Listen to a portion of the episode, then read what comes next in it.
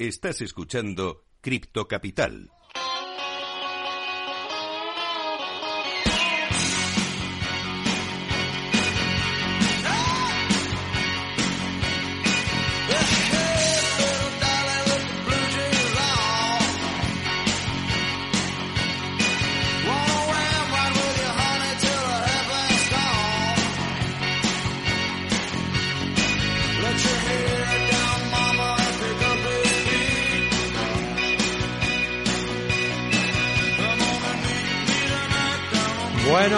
Bueno. Tenemos en la segunda parte del programa a Manuel Guerrero.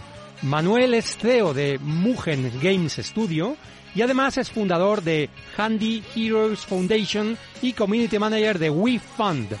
Manuel se describe en LinkedIn de esta manera. Me apasiona el mundo criptográfico y los juegos. Estos dos mundos han sacado lo mejor de mí y ahora es mi turno de devolver ese favor al mundo creando lo mejor que mi mente es capaz de imaginar. Wow, Manuel, ¿qué tal estás? Muy bien, muy bien, encantado de estar aquí con vosotros.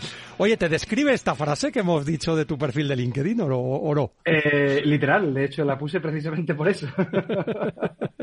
Oye, exactamente como, como, como me describe. Yo soy, soy una persona que lleva jugando, bueno, mi primera videoconsola fue una Game Boy de estas de las grandes gorditas, eh, que era monocolor y tendría a lo mejor siete años y desde entonces, como quien dice, no he parado nunca de jugar a videojuegos. Nunca, nunca, nunca. Bueno, te iba a preguntar que cómo te has metido en estos fregados y cómo, cómo hay sinergias entre unas cosas que haces y las otras, ¿no? Cómo, cómo se benefician unas de otras, ¿no?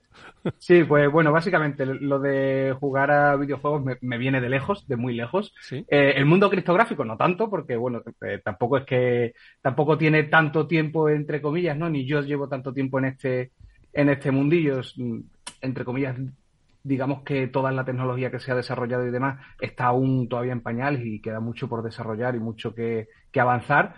Eh, pero sí, llevo, llevo bastante tiempo también en lo que viene siendo el mundo cripto, eh, en referencia pues al tiempo que lleva desde que salió Bitcoin, ¿no? que fue el nacimiento de, todo este mundo. Eh, concretamente desde 2017, antes de que se fuera eh, Bitcoin para abajo. Eh, yo logré entrar un poquito, pero, pero nada, eh, siendo un novato, sin saber siquiera nada de trading, ni sin saber prácticamente lo que era una criptomoneda y para qué servía, hasta que ya después de perder dinero me empecé a formar en ello. Oye, esto, Manuel, hay una pregunta que hacemos a todos los invitados y es si eres cripto fan o cripto escéptico y por qué.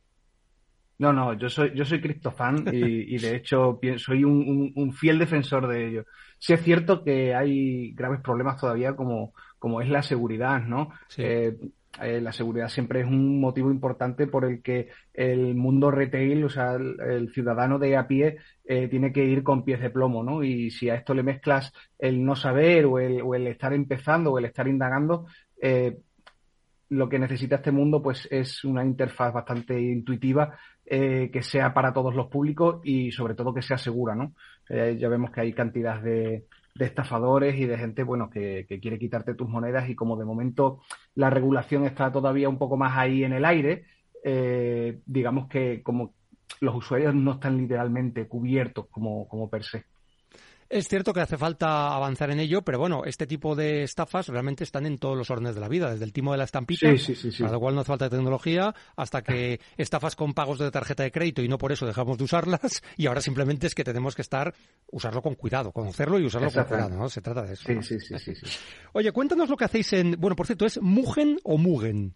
Mugen, Es, una palabra japonesa que significa, significa infinito, ¿vale? Pues soy, ah. soy fan de la cultura japonesa ah, y bueno, quería, quería eh, escoger un nombre que mezclara, bueno, pues un poco eh, el idioma inglés, que al final en este mundillo es el idioma que más, eh, que se más se habla, que más se eh, con, lo que la gente conecta. Y, como a mí me gusta mucho la cultura japonesa, aparte de la española, porque obviamente soy español, eh, quería, quería añadirle pues ese toque, ¿no? En el nombre y pues me salió, me terminó saliendo ese título para lo que es para el estudio y para, y para lo que es el universo que estoy creando, ¿no? Que es Mugen Space, que es universo infinito, ¿no? Infinitas posibilidades dentro del, de, de, nuestro universo. Oye, me encanta esto de la palabra japonesa, de Mugen, de este concepto, porque además aquí en, Capital Radio tenemos la suerte de que una de las directoras de un programa que se llama Rock and Talent, Paloma Orozco, pues acaba de escribir una novela, La hija del loto, ambientada precisamente en el Japón medieval y es una novela fascinante. O sea que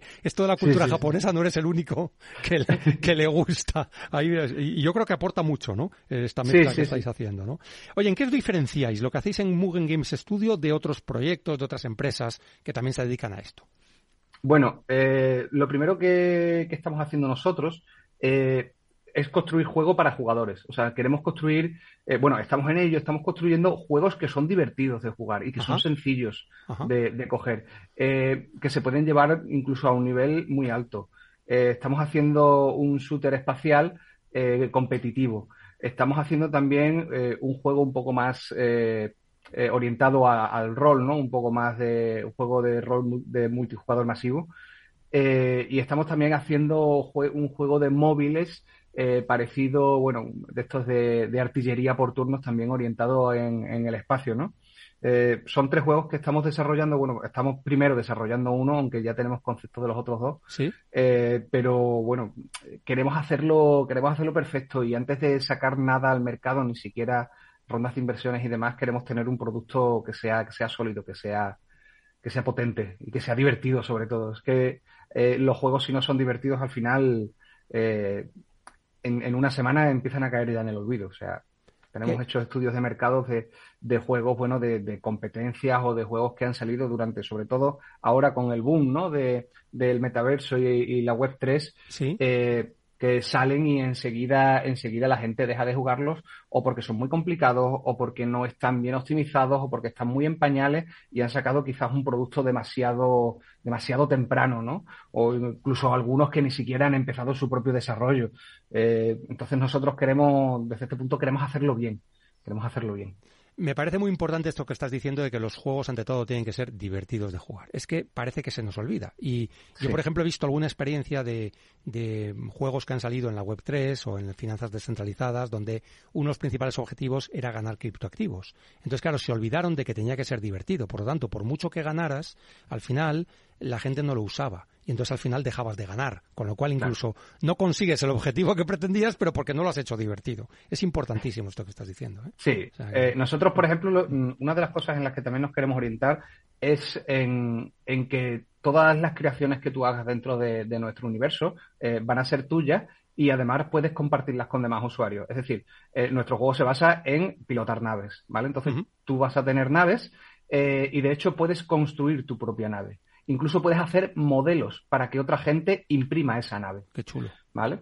Entonces, mm, bueno, eh, imprimir una nave es como imprimir un NFT, es un NFT, hay que imprimir el NFT, pues, eh, te va a costar un dinero, eh, pero también puedes imprimir un modelo, o sea, simplemente construir tu nave y, esa nave, si alguien la imprime, pues tú también te vas a llevar una parte de. Sí, como si tuvieras unos, royalties, ¿no? unos, unos, sí, algo así, algo así, claro, claro. Eh, esta idea está en, verdad en muchos juegos que no tienen nada que ver con Cristo y es que tú mm, entras a un juego, te haces tu personaje y ese personaje lo puedes publicar y alguien más puede usar eh, la misma skin, eh, la misma cara, el mismo pelo que tú has construido tu personaje, ¿no? Y a mí me parece que, la Web 3, una de las cosas que, bueno, el, el metaverso y la Web 3, una de las cosas eh, buenas que tiene es que puedes llevar a cabo estas cosas, ¿no? Hay gente que tiene mucho talento, eh, hay gente, bueno, pues eh, sabemos que siempre va a haber gente que va a hacer pues naves un poco ridículas y gente que va a hacer unas naves preciosas, ¿no? Y pues habrá gente que, quiera, oye, yo quiero jugar con esta nave porque es muy bonita, ¿no? Y quiere, y quiere, y quiere imprimirla. Ese es el valor que le queremos dar nosotros a, sobre todo a nuestro universo, ¿no? luego dentro del juego, pues queremos que además sea lo más justo posible, es decir, que no haya eh, unas ventajas excesivas y que no se puedan eh, que no se puedan conseguir estas ventajas pagando, ¿no? Con lo que se llama el pay to win, ¿no? Eh, entonces, bueno, es, es, son uno de los puntos en los que yo quiero construir todo esto, ¿no? decías que estáis, bueno, tenéis un, juego prácticamente desarrollado y otros dos en, su concepto. ¿Esto qué plazos os, os, marcáis, ¿no? Para poder lanzarlo ya y que la gente pueda usarlo y pueda conocerlo. Sí, a ver, pues yo creo que a lo largo de este año, esperemos que a final de año podamos tener ya un producto visible para que la gente pueda probarlo. eh, de momento, bueno, eh, estamos haciendo lo que es el corazón del juego, todas las mecánicas y todo lo demás, pero a partir de que empiece a pulirse ya un poquito, es cuando lo vamos a dejar que el público lo pruebe. Y además, el, bueno, los juegos van a ser totalmente gratuitos. Tú puedes jugar sin, sin pagar absolutamente nada. Ah, la economía del juego pues tendrá criptoactivos, las naves pues también serán NFTs, pero tú mm, a ti no te hace falta nada para jugar. te hace falta una wallet. Eh, pero una wallet vacía, ¿no? Es que no te hace falta ni siquiera, ni siquiera dinero. Ah, eh, dentro. ¿eh? No, no, te hace falta ningún tipo de criptoactivo dentro de la wallet, solo necesitas tu wallet. Es, es, es, como si fuera tu cuenta, es algo que es propiedad tuya. Pues eso es un cambio, ¿eh? porque hay otros juegos que sí te exigen un depósito, una compra de lo que sea. En vuestro caso no, ¿no? En vuestro caso. No, no. Aquí vas a poder jugar el juego gratuitamente desde el minuto uno que salga. Es muy bueno, ¿eh? Bueno, has escrito recientemente en LinkedIn un post que se titula Los beneficios de añadir tecnología blockchain a los juegos. ¿eh? Sí. Entonces, bueno, pues mm, ahí hay varios beneficios, ahora hablaremos según los, los que nos vayas, los, los que mm, creas que son más interesantes, ¿no? Pero a mí me gustaría saber eh, cómo surgió tu interés en combinar estos dos mundos, es decir, los juegos y la tecnología blockchain, y, bueno, pues al final hacer realidad este proyecto de Mugen Games Studio, ¿no? Sí, yo, yo siempre he sido, o sea, fuera parte de lo que soy en mi vida real, que, que bueno, que aparte tenía otro trabajo incluso, eh, yo siempre he sido mm, un interesado en cómo funciona todo, cómo funcionan los juegos, cómo eh, empecé a, hacer pues mis pinitos en desarrollo de juego, aprender desde cero, no sabía nada. Y ya esto de adulto, que entre comillas se supone que, eh, siempre cuesta un poquito más, ¿no? de adulto, que no desde un poco más pequeño eh, o, como, o empezando una carrera o demás, con 18 años al final todavía sigue siendo una esponja, ¿no? Em, entonces, bueno, pues empecé a hacer mis pinitos, igual que con, igual que con los NFT, previamente creé un, un proyecto llamado Handy Heroes, eh, que, además es un proyecto benéfico, que todos los royalties y todas esas historias em, estaban dentro de una comunidad en la que todos los beneficios se eh, proponía en qué gastarlos y tenían que ser gastos en, en, ONG para discapacitados físicos y psíquicos, ¿no? Qué bueno. Eh, entonces, esa fue mi primera idea. Empecé también eh, lo que es a, indagar un poco el tema de, código, de, meterme en el mundo de cómo se hacen las cosas, básicamente. Sí. Y, bueno, eh, empecé por ahí con el tema de Cristo, porque las Cristo en ese momento me, estaba apasionando muchísimo, eh, pero como que me faltaba algo, me faltaba algo de vidilla en, en eso. Y y después vino el, todo eh, toda esta explosión ¿no? de, de, los juegos de los juegos eh, de los criptojuegos vamos a llamarlos así de los metaversos y demás.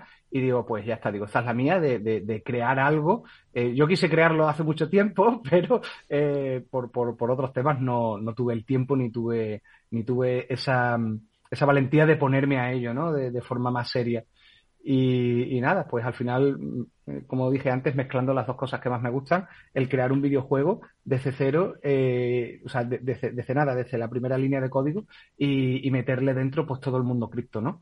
Y de una forma, pues eso, que, sea sencilla, que sea para todo el mundo, que sea además gratuita, que no tú para disfrutar los juegos no te va a hacer falta absolutamente nada de dinero. Puedes gastarte dinero en el juego, obviamente, para, para hacer multitud de cosas, pero no para obtener a lo mejor una ventaja, ¿no?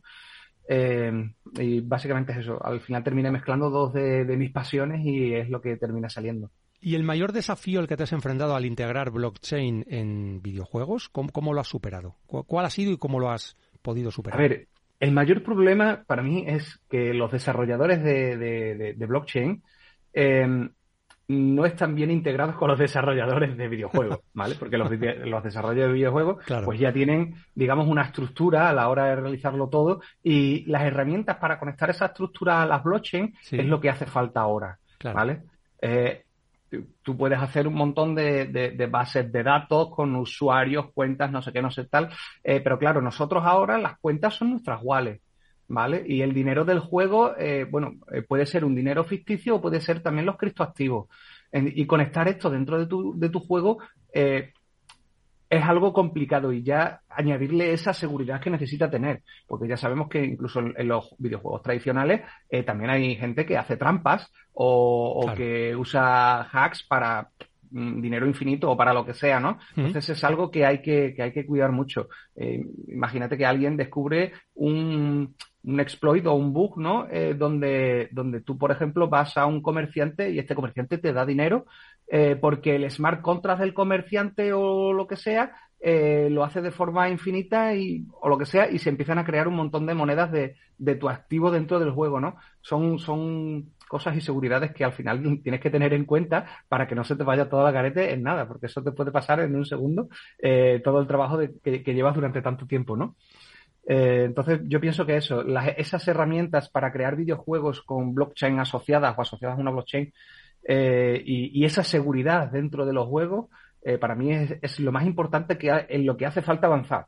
Porque lo que es en la creación de videojuegos se está muy avanzado. De hecho, se están consiguiendo ahora unos juegos casi que diría mm, pegados a la realidad. Sí, muy realistas. Sí, muy realistas. Y, y, bueno, ahora lo que hace falta es eso, es hace falta seguridad y herramientas para, para poder conectar de forma más sencilla pues eh, la blockchain a los videojuegos. Y, así, y así que haya mucha más sinergia entre los desarrolladores de, de blockchain y de los de videojuegos, ¿no? Esto que hablas de la seguridad, que es clave, porque puede ser seguridad de los datos, de las transacciones, em, que no existan esa posibilidad de hackeo, de trampas. Eh, ¿Realmente estáis utilizando algún tipo de tecnología especial o alguna blockchain que esté especialmente indicada para ello o no? ¿O son desarrollos propios vuestros que eh, permiten...? no, a ver, nosotros eh, estamos, bueno, estamos en, estamos en comunicaciones, lo que pasa es que hasta que no lo, no lo conectemos todo y interactuemos bien con la, con la blockchain, todavía no pueden, no pueden anunciarlo, pero estamos trabajando con, eh, con Oasis. Oasis es una, es una blockchain orientada, orientada sobre solo a, juegos, única y exclusivamente a juegos. está, está hecho para eso y es, es una blockchain semi privada. ¿Vale? Eh, los validadores de esta blockchain son eh, gente como, eh, como Bandai, como Ubisoft, como son, son gigantes de, los videojuegos y hay algún gigante también de, de, cripto, ¿no? entonces, esta blockchain nos da la seguridad de, de, en caso de que haya algún tipo de hack o alguna cosa, tiene herramientas de seguridad para poder revertir esos procesos. Ah, perfecto. O sea que es, muy indicado, ¿no? Para lo que queréis hacer realmente. Sí, mm. sí, sí, sí. Ah, bueno, a ver, Oasis, digamos que es como la blockchain madre y dentro de esta blockchain hay, hay, hay otra capa por encima eh, que son como diferentes blockchain para diferentes metaversos, ¿no? Hay, hay, hay una blockchain, por ejemplo, que está más orientada a, a metaversos sociales, otra más a juegos competitivos, otra más a juegos de rol y demás, ¿no? Nosotros queremos lanzar en una que se llama Chainverse. Ah, Perfecto, que es como una de capa 2, por así decirlo. Sí, exactamente. Es como si fuera, por ejemplo, eh, Polygon de Ethereum, pues sí. Eh, sería pues el, el, Polygon de, Oasis. Oye, genial. Fíjate que en tu, en tu post de las ventajas de incorporar blockchain a los juegos, hablas de, de, la creación de mundos virtuales descentralizados y autónomos. Ese es otro de los beneficios que mencionas en tu post. ¿Nos puedes poner algún ejemplo de cómo estáis haciendo esto? Eh, bueno, a ver, eh, nosotros yo quiero también puntualizar una cosa y es que eh, la palabra metaverso al final pues se ha ido un poco de madre, ¿no? Y se ha ido desvirtuando, ¿verdad? Se ha ido desvirtuando. Sí, se ha ido, se ha ido desvirtuando un poco, ¿no? Eh, yo, para, yo para mí un metaverso es un sitio al que tú puedes acceder con tu propio perfil y, y, puedes acceder a, a diferentes mundos con tu propio perfil. Ajá.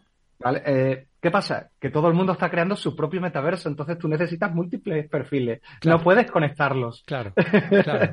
Debería haber al final... un estándar, ¿no? Interoperable para que realmente. Claro, exactamente. Yo, yo pienso que eso sería eh, lo ideal, ¿no? A, ver, nosotros eso no, no lo estamos haciendo como tal, ¿no? Pero yo creo que llegará el momento en el que alguien venga a traer un estándar eh, y, que, y que todo el mundo termine trabajando con ese estándar para poder conectar mundos.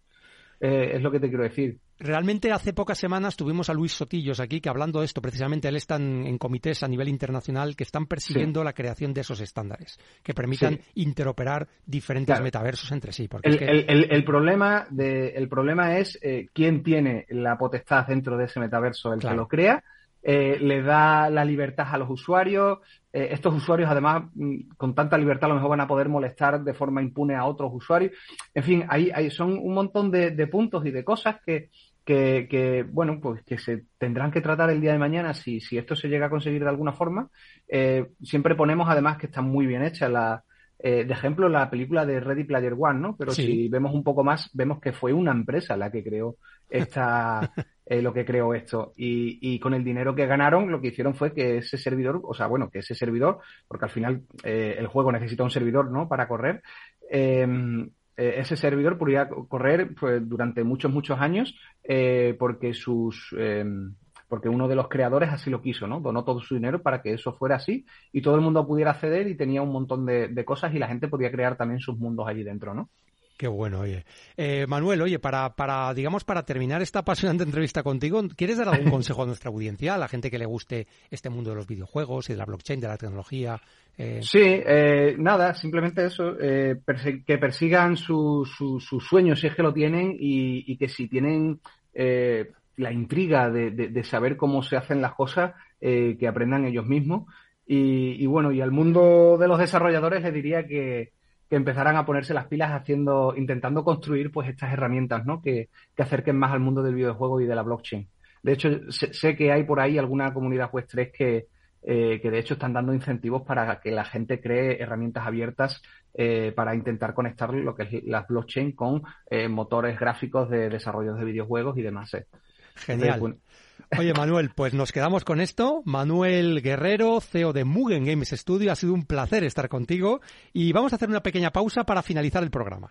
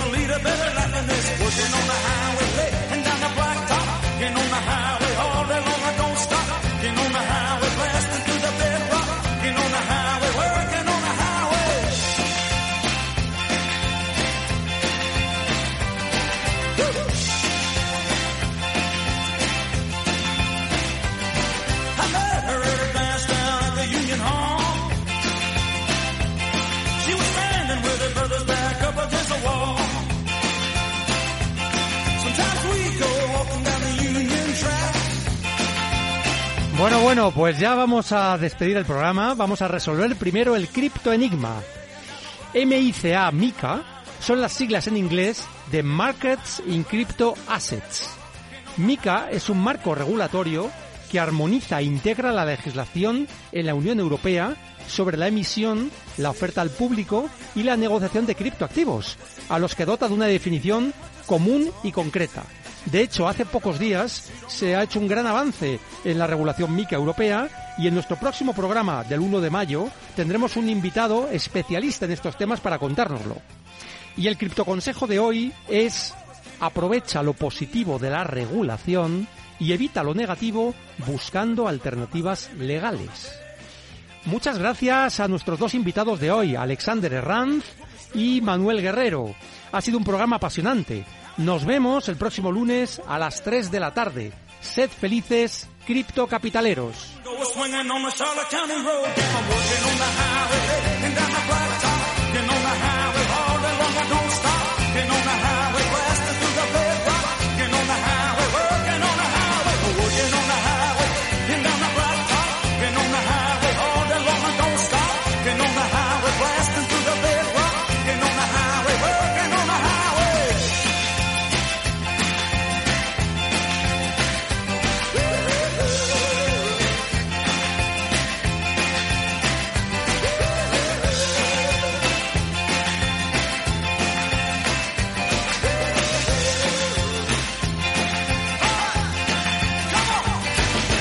Cripto Capital con Carlos Puch Sajibela, Capital Radio. Siente la economía. Capital Radio, Madrid, 103.2 FM. Ahorra agua con Isabela del Segundo. Genial si no te bañas, pero si cuando te duchas te escuchas el disco entero, malamente. Solo una canción, ¿vale? Una canción. Más consejos para ahorrar agua en canaldeisabelsegunda.es. Canal de Isabel II. Cuidamos el agua. ¿Está pensando en montar una empresa pero no se atreve a dar el paso en solitario? Busca una marca conocida y consolidada que le respalde En Franquiciados le ayudamos a elegir el negocio que más se ajuste a sus necesidades. Franquicias de éxito, innovadoras, de baja inversión. Los miércoles a las 12 en Capital Radio tienen una cita con el único programa de radio de España especializado en la industria de la franquicia. Franquiciados con Mabel Calatrava.